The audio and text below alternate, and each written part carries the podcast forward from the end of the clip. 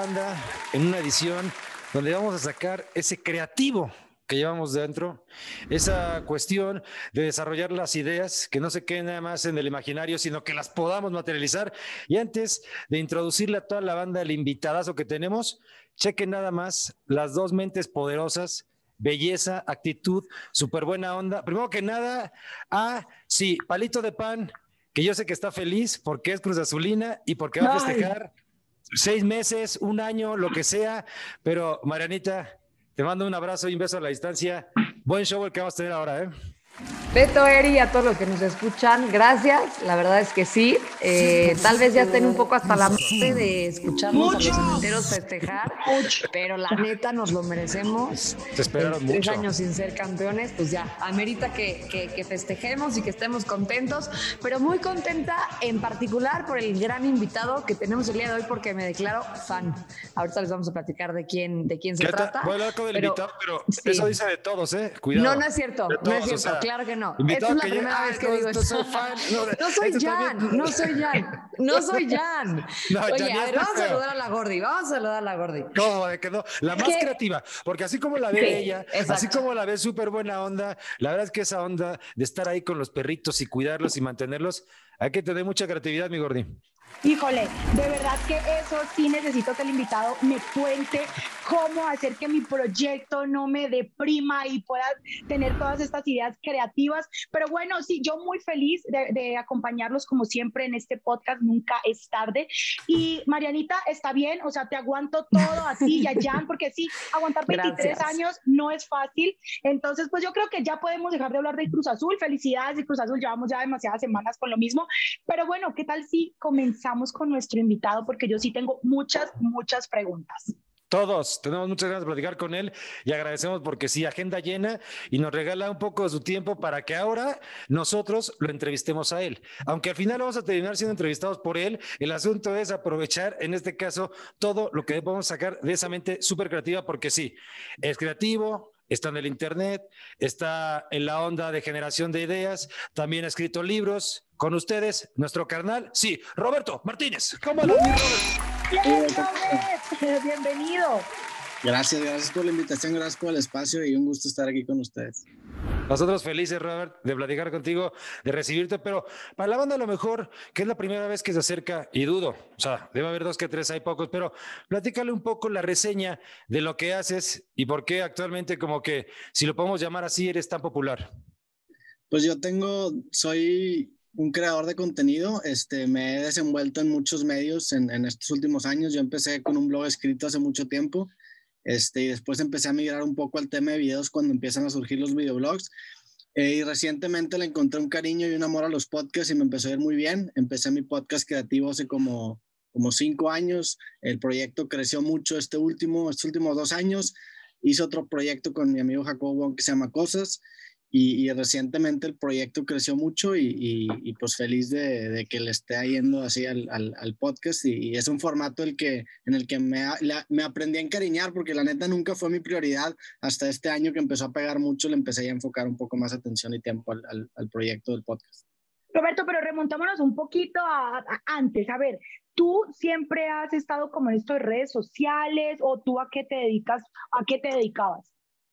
Desde muy, yo desde muy chico me gustaba la parte de crear, o sea, yo no sabía muy bien qué, en qué medio me iba a desenvolver, pero desde chico me interesó mucho ver el arte como un- una plataforma para expresar ideas. Entonces, desde, desde muy chiquito yo me empecé a desenvolver en, en- en, pues en varios medios. Me acuerdo que la primera vez que yo agarré una cámara fue de muy chico, yo creo que tenía unos ocho años y, y me acuerdo que a mi casa llegó una computadora, Santa Cruz nos trajo esta computadora y ahí empecé como que a grabar cortometrajes y a grabar este, películas con mis hermanas y mis primos y me acuerdo que me gustó mucho y me, me volaba la cabeza que en, mi casa yo podía empezar a crear o a generar ideas y editarlas. Y después llega YouTube en el 2007 y, y para mí también me vuelve a volar la cabeza que ahora no solamente era capaz yo de poder crear estas ideas, sino que también era capaz de compartirlos. Entonces empiezo a hacer videos en el 2007 de, de cosas completamente distintas a lo que hago ahorita y siempre fue como un, una inquietud que yo tenía el intentar expresarme o, plasmar mis ideas en algo. Yo estudié programación, yo soy ingeniero de software, que la programación por sí misma también es como una plataforma que te permite desarrollar proyectos y crear ideas. Entonces siempre me gustó esta, esta parte de, crear, o sea, siempre es algo que, es algo que yo tenía muy, pues muy dentro desde chico y, y, y acabé aterrizando en los podcasts recientemente, pero, pero más que nada el medio no es importante. Si el día de mañana los podcasts se mueren y hay otro medio, yo probablemente migre sin ningún problema, porque lo importante son las ideas detrás de lo que quieras y no necesariamente el medio en el que te desenvuelves.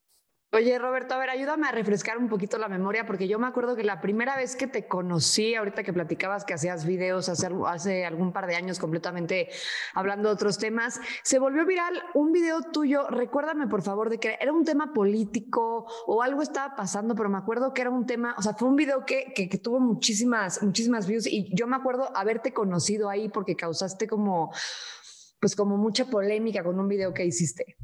Sí, fueron varios, es que antes de hacer los podcasts tenía como una, una línea. Primero empecé a hacer un, un, show de noticias que honestamente no le fue muy bien. Digo, hice muchísimos capítulos. Yo creo que hice como 100 capítulos o 200 capítulos que me grababa todos los días eh, dando mi opinión sobre noticias. Y después me empecé a migrar un formato más de un video sobre un tema. Y ahí empecé a hablar. Este, tengo un video, de hecho, que se llama Odio a la América, que también se hizo muy viral. muy bien, bien.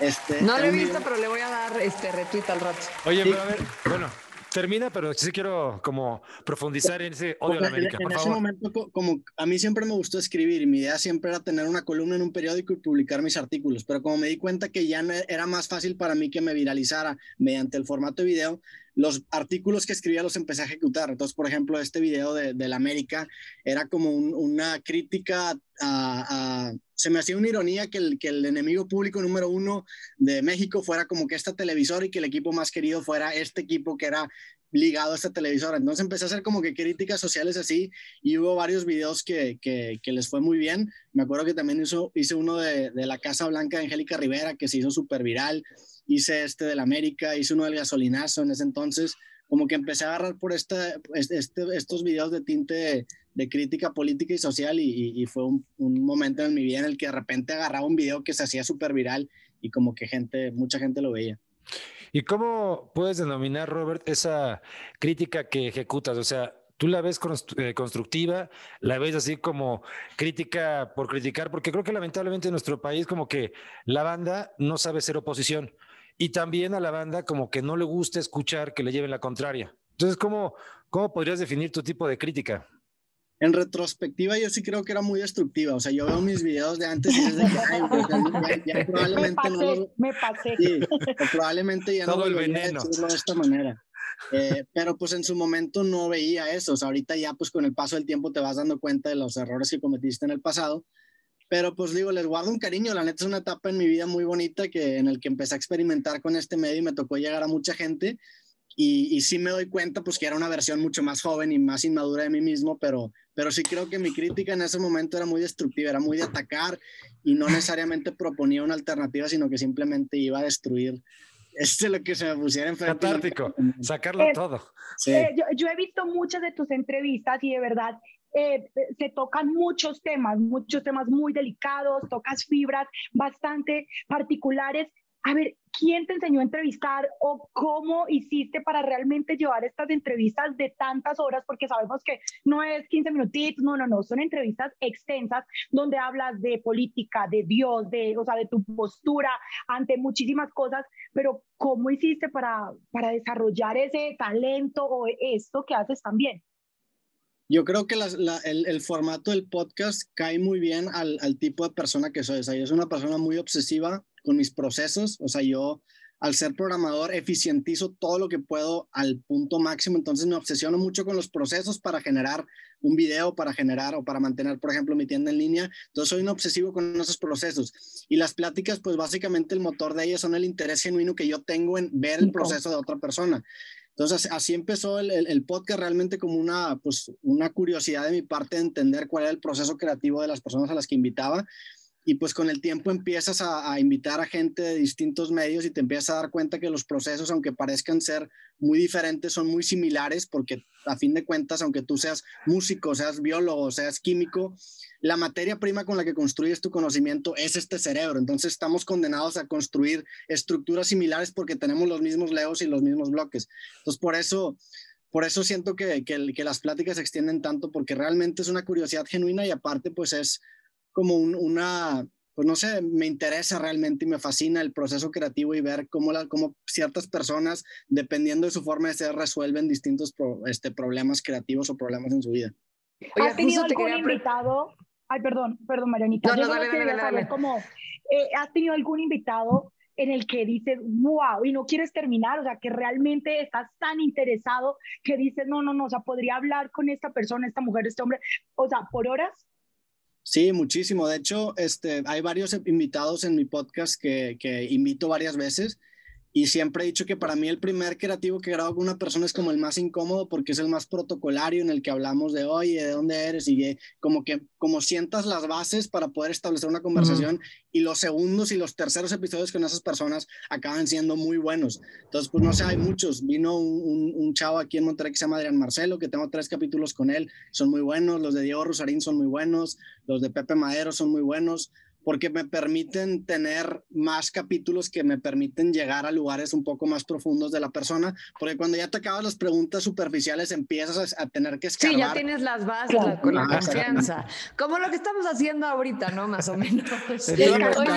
Escarbándote. Es parte, es un protocolo Es un protocolo que, hay que seguir claro, oye, justo, cuando le preguntas a la gente cómo andas, o sea, sé cómo andas, sí, es para sí, sí, que, okay, todo está chido, no se suicidó ahorita tu mamá, o sea, como que es, es, como un para decir, ok, estamos chido para hablar y luego ya empiezas a hablar.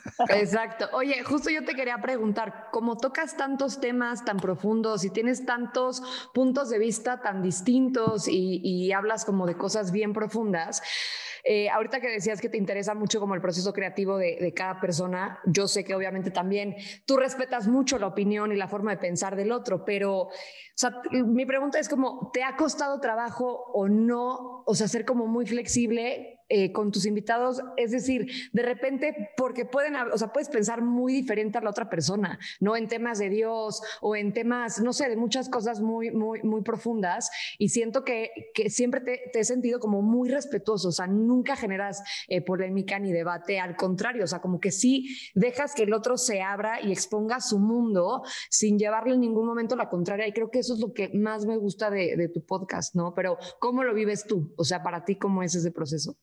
Sí, digo, bueno, primero que nada, muchas gracias. Este, y, la, la, verdad es que sí, siempre que invito a alguien es con el afán no de intentar atacarlo o intentar tirarlo, sino darle la plataforma para que esa persona defienda sus argumentos con los elementos que ella, que ella tenga. Entonces, yo, yo muchas veces soy como un facilitador para que esa persona se pueda desenvolver y pueda compartir su postura, que independientemente si yo lo comparto o no, es una postura que pues él tiene fundamentada o esta persona tiene fundamentada por ciertos sesgos o por ciertos acontecimientos de su vida. Entonces yo soy muy respetuoso con eso. Y también para mí es muy refrescante porque, y regresando al tema de mis primeros videos, o sea, yo ahorita volteo a ver a mis primeros videos y me doy cuenta que en ese momento yo creía que tenía como la verdad absoluta y ya en retrospectiva dices, ok, pues hay varias cosas que como que no eran ciertas que estaban diciendo, entonces e, ese, ese voltear a ver hacia, hacia mi yo de antes te da como una especie de humildad, porque me acuerdo que en ese momento decía las cosas muy seguro y ahora pues conforme pasa el tiempo te das cuenta que esos pilares no son tan fuertes. Entonces, a mí me sirvió mucho, yo siempre he dicho, bueno, no siempre, en general las reglas de las ideas se dividen, siento yo, en, tres escalones. Está el nivel de la lógica, que la lógica es cuando tú mismo piensas tus propios argumentos, los estructuras, este, y encuentras como una, pues un sentido a las ideas que tú tienes. Después está el nivel de dialéctica, que la dialéctica es cuando tú conversas y yo te aviento mi argumento lógico y tú me lo avientas. Y la tercera es la retórica, que la retórica ya es un ejercicio más de voltear a la, cámara e intentar convencer a las personas. Yo antes hacía un ejercicio de retórica, entonces tenía que estar muy convencido. Ahorita me bajé un nivel y estoy haciendo un ejercicio de dialéctica. Entonces muchas veces Muchas veces digo cosas que ni siquiera creo, pero lo, o sea, lo digo para poder generar una conversación un poco más enriquecedora o para intentar encontrar hoyos en argumentos que a lo mejor yo también tengo, pero me gustaría poder fortalecerlos un poco más. Entonces me permite ser mucho más flexible y es un ejercicio que a mí me gusta muchísimo más. Entonces por eso es esa, esa, como ese respeto a las posturas de los demás, porque pues quiero, quiero permitir que puedan dar todos los argumentos que tienen para llegar a esa conclusión y, pues sí he cambiado yo muchas veces de opinión con, con muchos podcasts. Porque también Pero no te gustaría echarte, echarte un tiro con alguno, así, ¿con quién te gustaría como decir, a ver, yo necesito hablar con este tipo o con ella porque esto me de pronto no estoy de acuerdo y sí te gustaría como entrar en un tipo de polémica o no, o realmente no? Pues no, realmente no, o sea, a mí me, me, gusta platicar, yo, yo, entiendo, la neta no soy una persona bélica para nada, no me gustan las, las polémicas, o sea, en general, eh, por ejemplo, en mis clips nunca busco generar un morbo, nunca busco atacar a alguien más porque, no sé, no, no, no, no, no se me hace tan, tan entretenido ese tipo de contenido y se me hace como una forma muy fácil de querer accesar a mucha gente y creo que vale un poco más la pena cuando haces a lo mejor un trabajo un poco más menos polémico y empieza a generar una audiencia que a lo mejor te tardas un poquito más tiempo, pero es una audiencia mucho más fuerte. Entonces, digo, yo toda mi carrera he crecido mucho con la idea de que prefiero crecer lento y, lento y seguro que rápido y a lo pendejo. Entonces, me ha costado mucho tiempo llegar a este lugar, pero, pero ha sido... Esa frase, pero ha sido calculado, sí.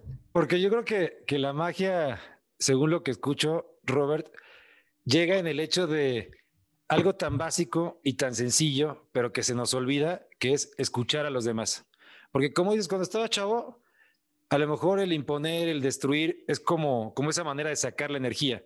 Pero vas creciendo y te vas dando cuenta. En este caso, yo creo que el contenido que haces, la magia, tú me dirás si sí o si no, es el hecho de algo tan simple como saber escuchar, porque a lo mejor tienes eh, preguntas establecidas, pero en el momento escuchaste algo que te lleva a otro tema y tener que regresar, yo sí creo que como la magia de la plática tiene que ser alguien que te quiera y te sepa escuchar.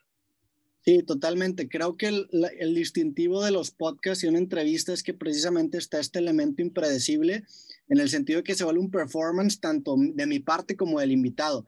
Una entrevista a lo mejor es algo más como de scripts y de preguntas establecidas, que lo que acaba haciendo es que honestamente el entrevistador se vuelve casi casi reemplazable, porque pues cualquiera puede leer preguntas.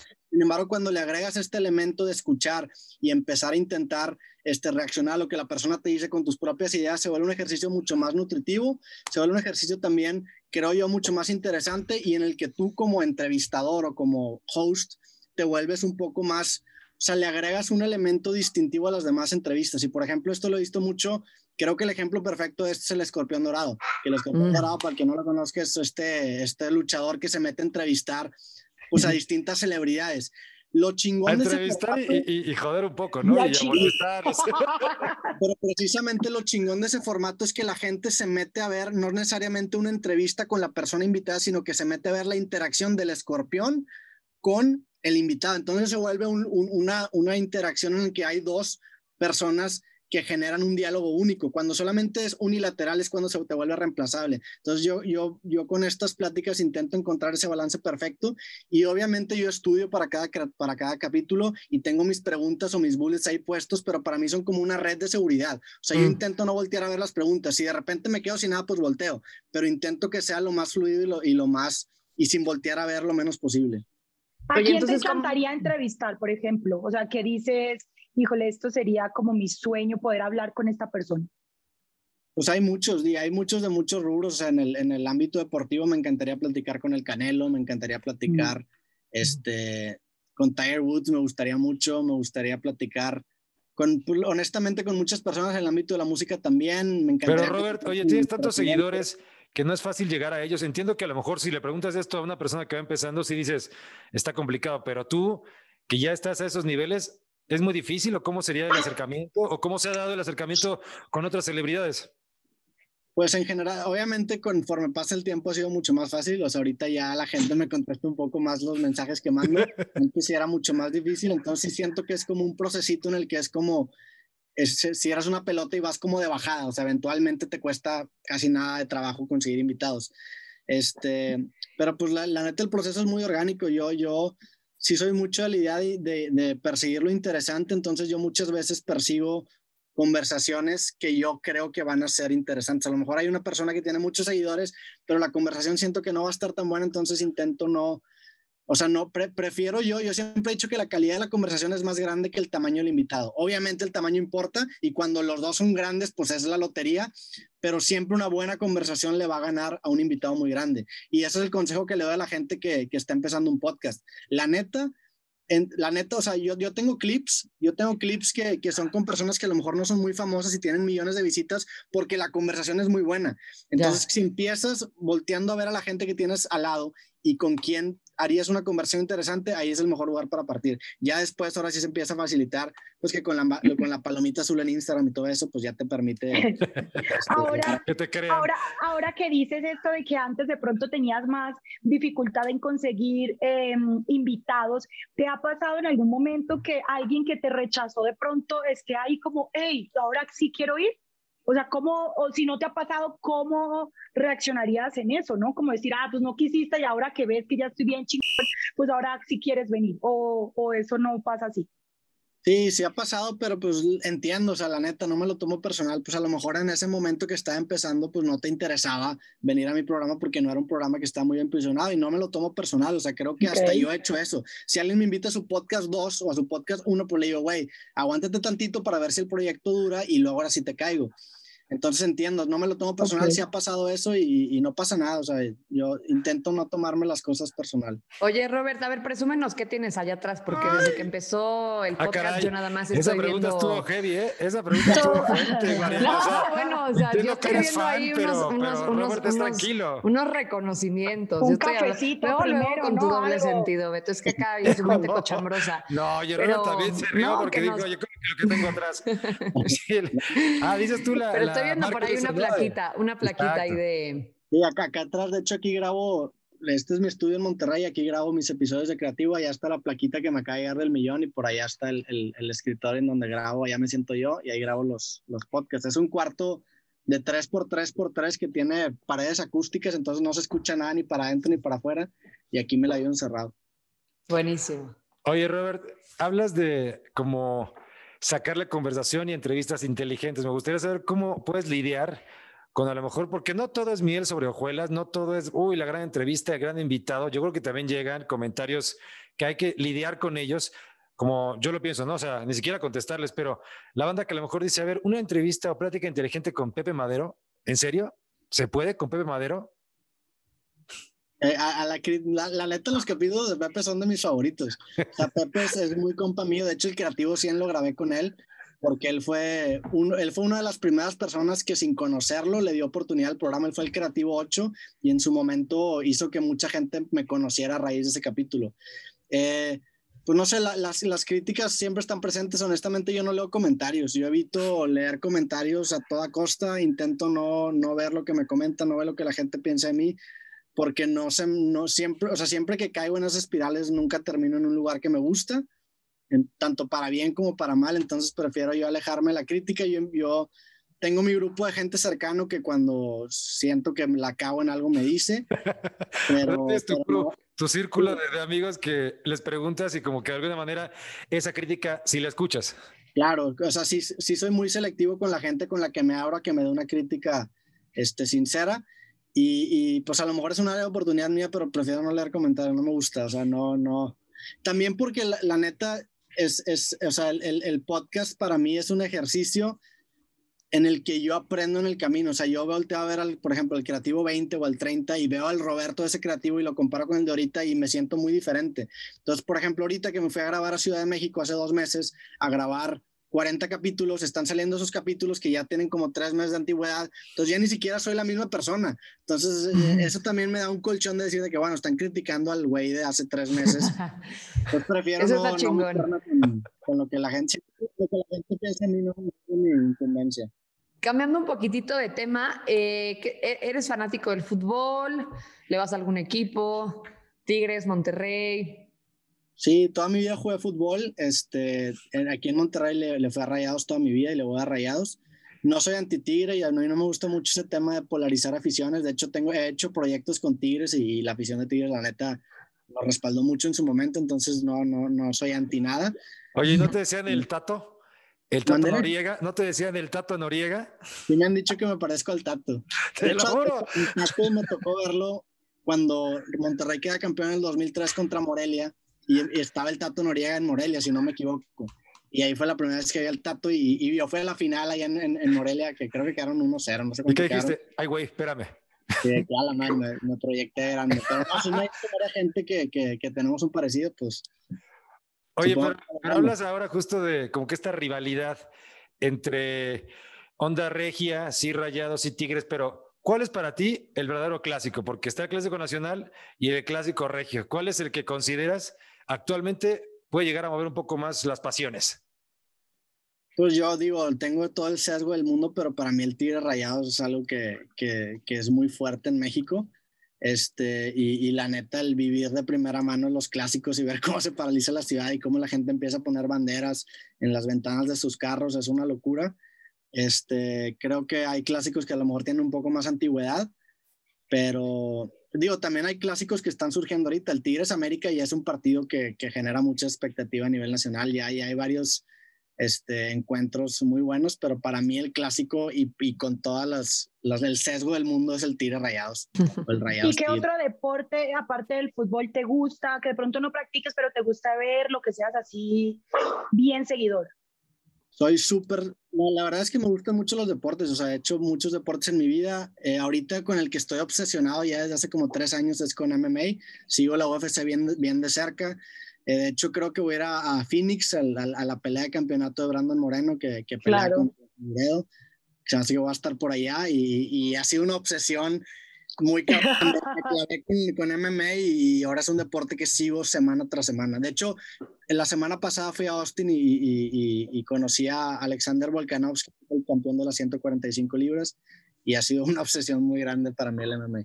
Bueno, y entonces hablemos un poquito de esta noticia de Jake Paul y Tyron Woodley, que sabemos que Tyron Woodley fue campeón peso welter por mucho tiempo, que lleva cuatro derrotas consecutivas y que ya la, la gente dice que ya, ya es su momento, ya está grande, ya no se le nota como la misma euforia. ¿Qué opinas como de, digamos ahora, toda esta controversia de estos boxeadores de YouTube que están retando, que de hecho también el hermano de Jake va a pelear con Mayweather. ¿Qué opinas de esa pelea? O sea, MMA contra boxeo, pero bueno, Tyron Woodley va a estar eh, haciendo boxeo. ¿Qué opinas de eso? Hasta el hijo de Chávez, Gordy. El hijo de Chávez también con la araña. Ay, no. o sea...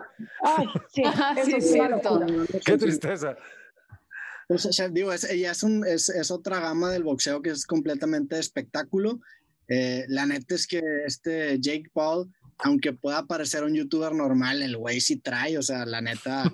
Ese knockout que, le metió a Ben Askren también estuvo bueno. Los dos hermanos están entrenando como locos. De hecho, hay un video de, de, de, Logan Paul peleando contra los hermanos Gronkowski y son atletas, o sea, estos güeyes fueron, fueron este, luchadores durante toda su, su high school.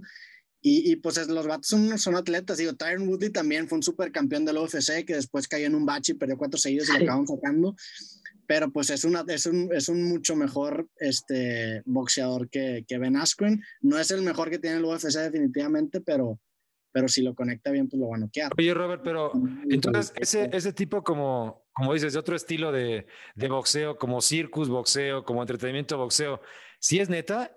O sea, o se ponen de acuerdo y nos golpeamos un rato, porque como dices, hay youtuberos que sí se están preparando. Se ponen de acuerdo y se golpean un ratito. O sea, no, no, a, lo que voy, a lo que voy es que en la UFC, en la UFC, yo sí creo que es totalmente legal.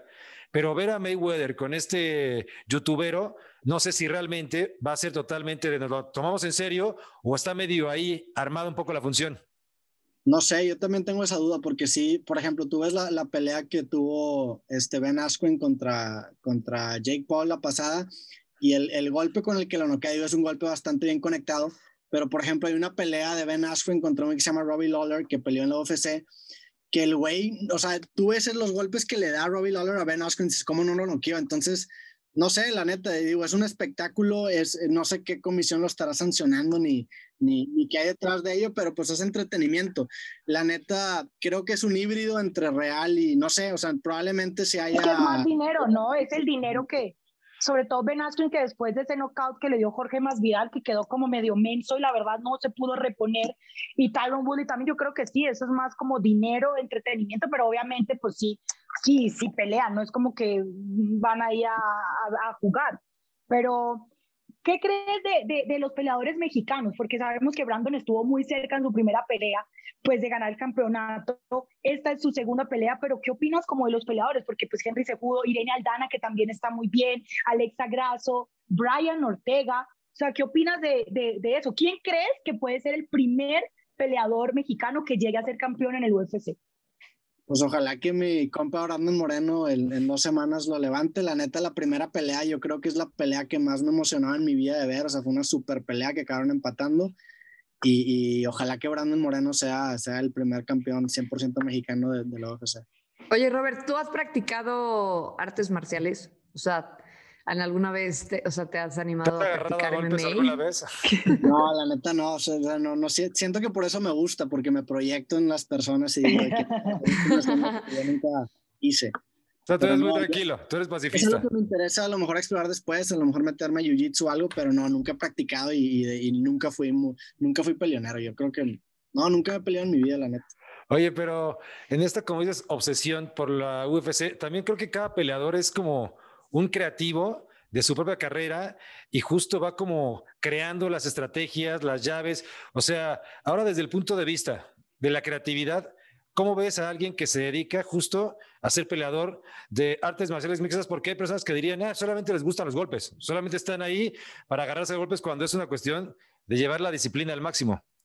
Sí, totalmente. De hecho, en, en, el libro creativo que saqué hay varios capítulos que le dedico a las artes marciales mixtas y creo que en parte mi obsesión se dio por estas, por estas comparaciones que hay entre, entre un peleador de artes marciales mixtas y la carrera creativa. Y, me he dado cuenta también que me gustan, no, obviamente me gusta el MMA, pero me gustan mucho los deportes de una sola persona. O sea, por ejemplo, el golf también me gusta mucho, el ajedrez me gusta mucho. O sea, me gusta cuando, cuando una persona puede, puede resolver muchísima presión en sus hombros, porque, y específicamente en el tema de MMA con, con la vida creativa, creo que la paralela también se da mucho en que no necesariamente el mejor boxeador va a ser el mejor peleador de artes marciales mixtas, sino que requieres un balance y un equilibrio de, ciertas este, habilidades que te permitan eh, sobresalir en un campo mucho más complejo que solamente una sola habilidad.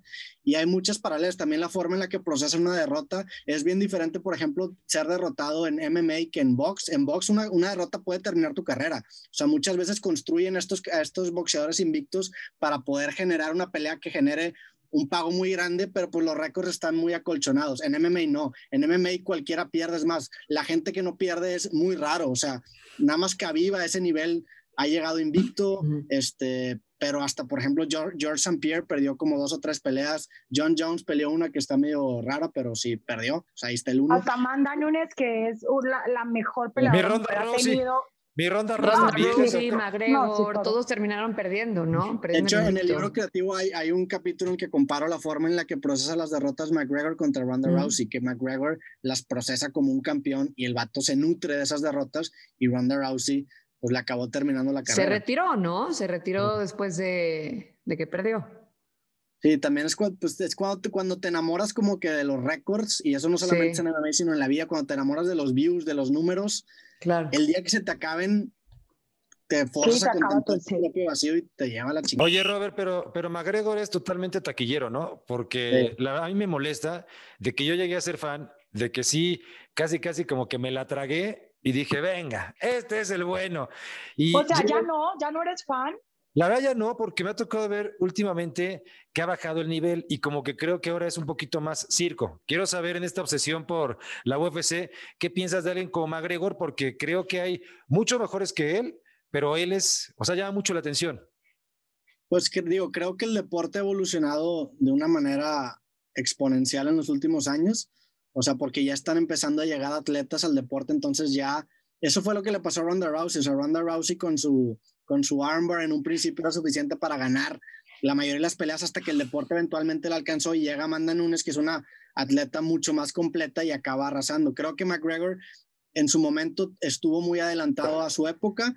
Por, por X o Y, por ejemplo, también muchas veces la, gente que es como un poco incómoda acaba teniendo estas, estos, estas rachas que lo acaban llevando a campeonato. Por ejemplo, hay un güey que se llamaba Lyoto Machida, que el güey era un karateca que se movía medio raro y en su momento, como era, como era muy extraño, nadie le podía ganar. Una vez que ya encuentran cómo ganarle, ya como que se empieza a compartir esa información y creo que a McGregor le pasó eso y aparte, la neta, creo que sí se estancó en el sentido de que pues llega mucho dinero a su vida, más distracciones, saca una marca de whisky. Es un showman, ¿no?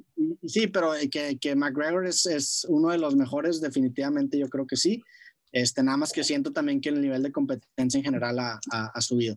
Y en este momento para Roberto, ¿quién es el mejor peleador de MMA? Quitando Khabib, ya Khabib ya se retiró, ya sabemos que... Eh, Brandon tampoco, porque Brandon es acá el carnal. Exacto, pero ¿quién crees que, bueno, bueno, el mejor, el más completo?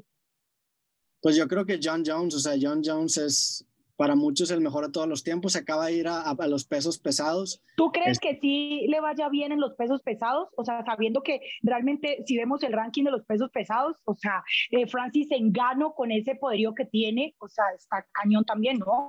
Pues es el elemento caótico, o sea, yo creo que técnicamente John Jones es mucho mejor que todos los pesos pesados pero también eh, tienes el elemento de que con un golpe te noquean. Entonces, ese, es la gran, el gran atractivo, por ejemplo. La belleza del deporte. John Jones, que con un golpe lo noquea, pero técnicamente John Jones es muy bueno. Digo, también como McGregor, pasa el tiempo y eventualmente lo van alcanzando. Las últimas peleas que tuvo John Jones en, en, en, en peso semicompleto fueron muy reñidas. Peleó contra este, contra Dominic eh, Reyes. Reyes que, oh. para mí ganó Reyes, peleó también contra Thiago Santos, que estuvo... Thiago Marreta. Sí, entonces también creo que el deporte los está alcanzando y es bien difícil mantener un invicto. Pero por, ejemplo, Camaro Usman. Creo que Khabib fue como, como Benito Juárez, o sea, se quitó, se fue en el correcto, porque eventualmente... Como el finito, como Finito López ahí, invicto. Hay que saber también retirarse. Exacto, por ejemplo, Cowboy Cerrone, que es uno de los mejores de la historia del UFC y lleva como seis derrotas consecutivas, claro, con los mejores de la división, pero también eso, ¿tú qué opinas de eso? Porque también es como que muy triste ver, yo también soy muy aficionada de, las artes marciales mixtas, me encantan, y ver como una leyenda que ves hace tantos años con tantos logros, ver que como que se rehúsa, o sea, sí, la resiliencia y todo esto de que, ay, sí, vuelvo más fuerte y cómo procesan la derrota, pero también hay un momento que estás arrastrando un legado y también es como que, o sea, please no me hagas eso, yo sufro cada vez que veo a Cowboy Cerrone, o sea, pelear. Y lo mismo empezó a pasar con Anderson Silva y es, es el gran problema, creo yo, de las carreras de artes marciales mixtas, el retiro, porque el retiro es un momento bien cruel en el que a lo mejor tú no te das cuenta de que ya no está rindiendo igual, pero es evidente. Y ese rendimiento a lo mejor es 1 o 2% de diferencia, pero eso hace toda la diferencia. Las divisiones están tan competidas que ese 1 o 2% de rendimiento es mucha diferencia yo seguía mucho a un peleador que se llamaba Chael Sonnen, que estuvo también en la UFC, estuvo en Bellator. Bellator. Y él, él creo, creo yo que ser, para mí su retiro es de los únicos momentos en mí en los que he llorado. O sea, yo, yo era muy fan y cuando se retira me salieron lágrimas. Y él precisamente dice eso, o sea, el, deporte en algún momento tú terminas con el deporte o el deporte termina contigo. Y es encontrar ese momento exacto para retirarte cuando estás arriba y no acabar en una carrera de bajada, ¿verdad? Pero qué difícil, ¿no? O sea, me imagino y más que... en un deporte tan cruel, o sea, por ejemplo, yo soy muy fan de la Roma, Totti se retira y por las últimas temporadas ya nada más juega en la banca y es como una transición bastante bonita poco a en poco. La que eventualmente se termina. En las artes marciales mixtas no hay suplentes, no hay banca, o sea, si, si vas mal te van a romper la madre. y vas exacto, y, y, lo último que van a saber de ti es que te partieron la mano en tus últimas peleas, ¿no? Pero sí es un, me imagino que también sí es un momento complicado, ¿no? Llegar a ese punto de reflexión y de introspección de decir, pues estoy tal vez, no en el pico de mi carrera, ¿no? Tal vez ya bajando, pero sigo rindiendo. Y en qué momento decir adiós, ¿no? En qué momento decir, bueno, creo que aquí es momento de, de, retirarme. Y también creo yo que la clave es, y eso es, es, más en el tema personal, el precisamente el no enamorarte de tu récord, no enamorarte de tus números, sino encontrar un propósito en tu vida que trascienda esos logros superficiales que te brinda el deporte. Por eso es tan triste, por ejemplo, también cuando se retira un futbolista que se retira a los 35 años y pasa de sus 35 a sus 80 recordando esa época de 10 años. O sea, construir un propósito, un sentido en tu vida que trascienda estas métricas superficiales te blinda que cuando llegue el momento en el que tu físico no rinde igual, puedas seguir con tu vida. Y Chelsea no lo hace muy bien, por eso lo sigo mucho. El güey este, tiene un Ahora canal es comentarista, ¿no? Ahorita es comentarista. Tiene un canal de YouTube y el güey, su, análisis se me hace brillante y en general su forma de procesar su carrera, que también tiene una pelea que pierde contra Anderson Silva en el último round cuando estaba 30 segundos de ganar el campeonato y, después de dominar todo, toda la pelea pierde. Este, de hecho, digo, ahorita estábamos hablando al principio que Cruz Azul queda campeón recientemente. A mí me caía muy bien Cruz Azul. O sea, a mí se me hace bien romántica la historia del güey que nunca gana. O sea, entonces creo que, que, Cruz Azul quede campeón le arruina un poquito ese cariño que yo le tenía el ser el underdog en general. Entonces. se acabó la magia. Ahora, ¿cómo festejan? Si hace 23 años que no sabían cómo es ese sabor de victoria, pero eh, entendiendo un poco lo que platica Robert, también creo que pasa en el deporte, pasa en la vida cotidiana. Hay que entender que la creatividad también va de la mano de la planeación. Entonces, debes de planear hacia dónde quieres llevar tu carrera. Y no sé, hay carreras muy exitosas, como pon tú la de Chávez, papá. Pero ¿qué pasa? Pon tú con una carrera como la de Chávez Jr. O sea, ¿qué ocurre ahí, Robert? Se habla mucho que si de cuna de oro, que si lo tuvo todo. O sea, realmente el deporte del box es de gente muy hambrienta, de gente como de un estrato social muy bajo, porque si te va bien, entonces no tienes hambre de victoria.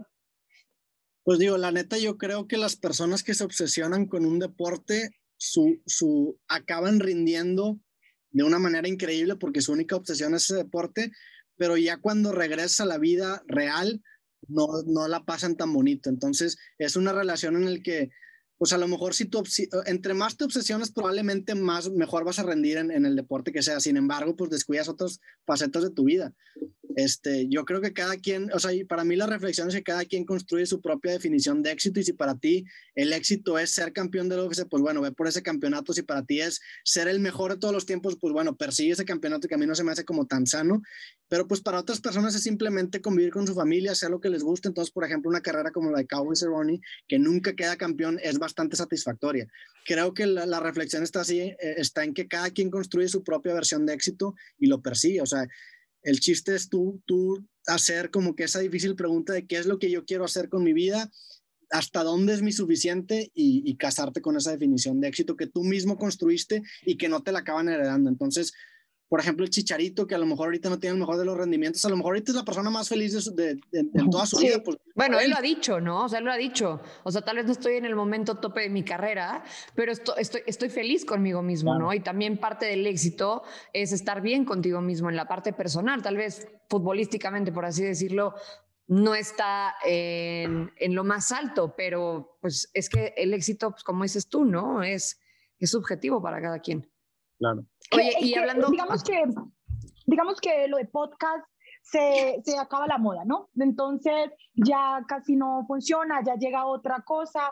¿A ti eh, qué otro medio te gustaría incursionar? ¿Ya qué, qué otra cosa? ¿Has pensado en eso? Por ejemplo, de pronto si vives el hoy, es aquí, el ahora, pero ¿has pensado en algún momento en qué otra cosa te gustaría hacer? Sí, este, yo antes, antes de que el podcast le, le fuera también, yo ya tenía dos libros publicados y yo vivía de mis libros. Entonces también por eso llego yo al formato del podcast con la tranquilidad de que yo ya tengo una fuente de ingresos que es lo suficientemente buena para yo poder depender de ella. Entonces para mí el podcast fue como un extra. Y por eso no busco polémica, por eso no busco generar como que títulos sensacionalistas, porque al tener yo este colchón de mis libros y de mi tienda en línea, me permito que esto sea un lujo. Eventualmente ese lujo acaba creciendo y ahora es una fuente de ingresos también muy, muy grande persona, o sea, ya, ya al nivel de mis libros, entonces ya estoy como que con esta disyuntiva, pero pues si el podcast el día de mañana deja de, jalar, pues la, la neta, mi, mi, sueño siempre fue tener una plataforma para poder vivir de mis proyectos, entonces puede ser música, puede ser un libro, puede ser un podcast, puede ser una serie, el chiste es encontrar un canvas en donde yo pueda proyectar una idea y con eso voy a ser feliz. Oye, sé que tal vez es una pregunta un poquito complicada, pero ¿cuál ha sido uno de tus capítulos favoritos de creativos? ¿A quién, digamos, qué plática o qué capítulo te saliste y la cabeza así te estallaba? Pues varios. Este, el, el, el, que acabo de subir con Daniel Aviv me gustó mucho. Este, sí. Esa es la, la, plática más larga que he tenido en un creativo. El de los que ahorita mencionamos, el de Adrián Marcelo es muy bueno, los de Rosalín son muy buenos, los de Pepe son muy buenos. Este... yo vi uno que me gustó mucho, que es con un artista colombiano. Ay, miel con un artista que se llama Nampa Básico. Sí. Ese me encantó porque él es como... A, Nampa lo conocí porque grabé un creativo en el 99 con, con un grupo de raperos que se llama Los No Tan Tristes, que está Nampa, este, Básico, está Jera MX y está Charles Sanz, y ahí conocí a Nampa y se me hizo un tipazo y ese capítulo también me encantó. Sí, ese también es muy bueno. Oye, Robert, pero la onda, pon tú de, de la selección de tus invitados, como dices, es muy orgánica, muy natural pero ¿cómo es el hecho de decir, sabes qué, quiero estar con tal, en qué te basas o casi casi vas como por temporalidad, por cosas que van ocurriendo en el día a día, por cosas que van pasando, que puedan llegar a ser de interés? ¿Cómo viene como esa selección? Porque al final de cuentas, en tu caso, como en el nuestro, y estamos aprendiendo todo, ¿eh? porque como nosotros estamos apenas en pininos del podcast, tú ya eres acá máster, estamos tratando ahí de, de, absorber lo más que se pueda. Pero yo creo que en este tipo como de shows, lo más importante es el invitado. Si el invitado no quiere platicar, si el invitado viene de apático, si el invitado no tiene ganas de expresar nada, como dices, si no quiere aprovechar la oportunidad, te fregó el show. Sí, digo, la, la neta creo yo que si, o sea, muchas veces la gente se cierra porque a lo mejor está acostumbrado a un cierto nivel de diálogo, cierto nivel de conversación en el que no, no, no les gusta tanto. Entonces, cuando eso pasa, pues simplemente es, yo, yo, yo hice, yo, hacer, yo hago mi tarea, o sea, yo siempre a la gente que invito le tengo el mayor respeto a su carrera y, si ellos no me quieren devolver ese respeto, pues bueno, honestamente los que se van a ver mal son ellos, porque yo con todos mis invitados soy bien respetuoso en el sentido de que los conozco, los investigo, sé por dónde llegarles, sé, ah, sé, qué es lo que les gusta, porque normalmente yo parto para preguntar de las respuestas a las preguntas que mm. ya le hicieron. Entonces eso normalmente acaba de rigidizando a la gente cuando le digo, oye, ¿sabes qué? Cuando partes de una respuesta que él da normalmente, la persona se da cuenta de que, ah, ok, este güey como que sí. Ya me estoqueó, ya me estoqueó, ya me escuchó, ya me ha visto en otros lados. También eso me, me ayudó mucho el estar en el otro lado, o sea, el, el, el, haber tenido entrevistas en donde la gente que me entrevista como que no te conoce y dices de que, ay, o sea, el entender que es, la neta está mal que, que vayas a un lugar y no te, o sea, y, y pues no estén preparados, me, me, o sea, me, dijo, me hizo darme cuenta de que sabes que yo no quiero hacer eso. Oye, yo te quería preguntar entonces, Robert, ¿cómo, o sea, cómo es entonces tu, tu proceso creativo? O sea, digo, ¿varía mucho dependiendo del invitado o ya tienes así como, o sea, como tu método o como tu planeación? Eh, pues normalmente me empapo de todas las entrevistas que han hecho recientemente, las veo en, en, en, 2x de velocidad, entonces estoy como loco así clavado en la computadora, está anotando y, normalmente la forma en la que entrevisto es que anoto frasecitas que dijo el invitado que me hayan gustado. Entonces ahí parto, de esas frasecitas como que parto y estructuro preguntas y, pues es muy orgánico, la neta cambia mucho para cada persona, pero, pero realmente percibo mucho el interés genuino con, o sea, mi, curiosidad genuina. Y ya con eso se hace una conversación que, que siento yo que es fluida.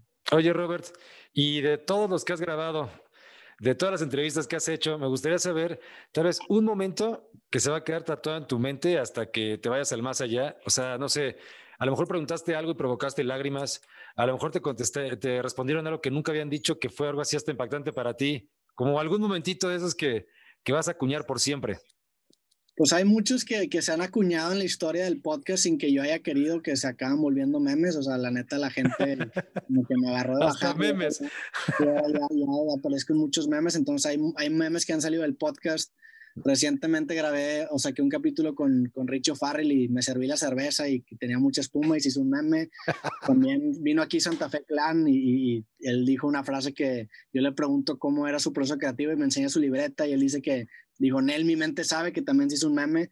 Entonces, pues hay varios momentos que, que de repente en todos lados y sacados de contexto. También aquí vino este, Samuel García y acabó diciendo una mm. cosa que sacaron de contexto y acabó en la mañana del presidente. Entonces ha habido varios así momentitos que de repente me acabo topando en lugares en donde digo, órale. Oye, pero, pero te haces muchos memes porque saben que eres como de alma noble porque saben que eres buen pedo. Se aprovechan de, Que eres tranquilo, o sea, que como dices, casi, casi que ni vas a ver tú los memes, o por qué cada cosa que dices crees que es casi, casi como producto para aplicar el meme. No sé, a lo mejor siento yo que, que la gente se proyecta mucho en mí porque soy muy introvertido y, y, normalmente los memes salen de situaciones sociales en las que no estoy muy cómodo. Entonces, como que, no sé, a lo mejor la gente empatiza conmigo de que, ah, yo también estaría bien incómodo si me tomo una foto en el malecón de Ensenada. Entonces, siento yo que es por eso. Pero sí, la neta, digo, veo ahí los memes y, me dan risa. este, y, ha sido también pues algo que ha traído mucha gente al podcast. Ya muy, mucha gente me conoce no por el podcast, sino por los memes, lo cual... Por los memes. Oye, pero ahorita que decías que, que, eres muy introvertido, o sea, porque alguien que te, que te escucha pensaría todo lo contrario, ¿no? Em, cuando estás entrevistando, cuando estás eh, con alguien enfrente, sientes que estás como pez en el agua, o sea, se te, o sea, esta parte como introvertida se va o sea, entras como en una zona de confort. Yo me, he dado cuenta que, que con las conversaciones uno a uno son, soy muy bueno, o sea, me gusta y me siento muy cómodo, pero conforme más empieza a crecer la mesa es cuando más ya. incómodo me siento. Entonces, el podcast de formato uno a uno a mí me encanta y me siento así como pez en el agua, pero si me invitas a una cena y hay 20 personas, no voy a hablar nada y... No. Vas a hablar con el que está al lado tuyo, con el que está al lado tuyo, o sea, lo tuyo es más así. Vas voy a intentar hacer una conversación de uno a uno. Entonces, sí, me he dado cuenta mucho de, de, que así funciona. O también cuando estoy hablando de cosas que, que me apasionan mucho, como por ejemplo ahorita hablamos de MMA, me suelto. Pero si son temas con los que a lo mejor no me gustan tanto, sí batallo mucho en, en, ya. en, en socializar. Pero en las conversaciones uno a uno me gustan mucho y sí me siento muy cómodo. Gordy, Marianita, me está diciendo FIFA que ya cerremos, entonces no sé si quieran hacer una última pregunta, porque con el Robert te dan ganas de preguntarle lo que sea.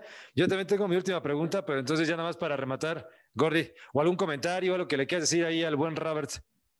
No, Robert, pues nada más agradecerte por tu tiempo, porque sabemos que pues estás súper ocupado. Gracias por haberte tomado el tiempo de, de nutrirnos con tus consejos, o no consejos, con tu experiencia que nosotros vamos definitivamente a usar. Muchísimas gracias, que siga el éxito en todo lo que, lo que estás planeando hacer. Muchas gracias. No, gracias, gracias a ustedes por el espacio y por invitarme. Para Niki. No, igual agradecerle a Robert que estuvo aquí con nosotros, eh, decirle que soy muy fan, que nada, que está padrísimo, que sí creo que, que, que es algo diferente a, a, a a lo que encuentras allá afuera, ¿no? O sea, hoy que hay tantos podcasts, que hay tanto tipo de contenido, que hay tantas entrevistas, no sé, creo que encontró como justo, no sé, un nicho ahí muy interesante del cual yo me declaro fan, al igual que muchísimas otras personas. Este, y nada, que sigas así y, pues fue un, un, un gusto tenerte acá. Y tú tu pregunta, Beto, a ver qué le vas a preguntar, ya me tienes intrigada. no, rematar nada más, Robert, por favor, como, porque yo sé que hay mucha banda que afortunadamente también te toma como ejemplo y te sigue y dice, a ver, me gustaría también llegar a esos niveles, tener ese como nivel de planeación, armar mi podcast. Entonces, ¿cuál podría ser como ese consejo para que cuaje, para que le funcione y para que disfrute de ese sueño que a lo mejor puede ser o no que lo logre, pero, pero al final que disfrute del momento?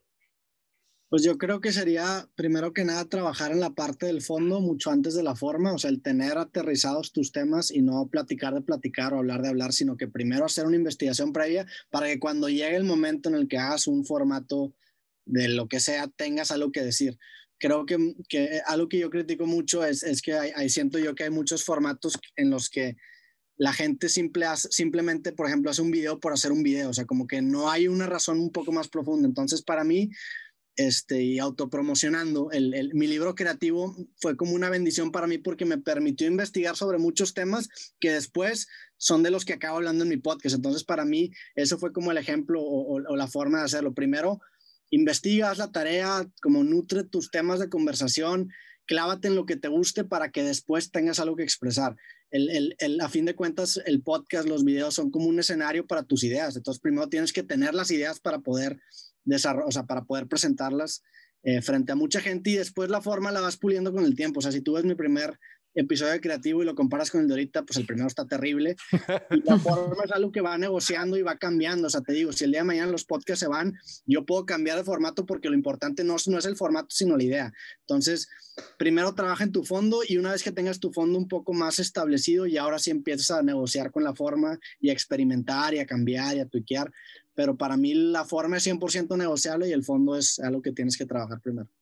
Ah, güey, güey, chingónico. Gracias, mi Robert. Gracias, por la charla. Un placer platicar contigo. Gracias. Cuídate, Gordi. Bye, Meranita. Bye, cuídense. Gracias por todo. Bye. Ahí Nos vemos. Roberto Martínez, para que también lo consuma, lo disfrute. Todo estuvo espectacular. Y recuerde que nunca es tarde para escuchar un podcast.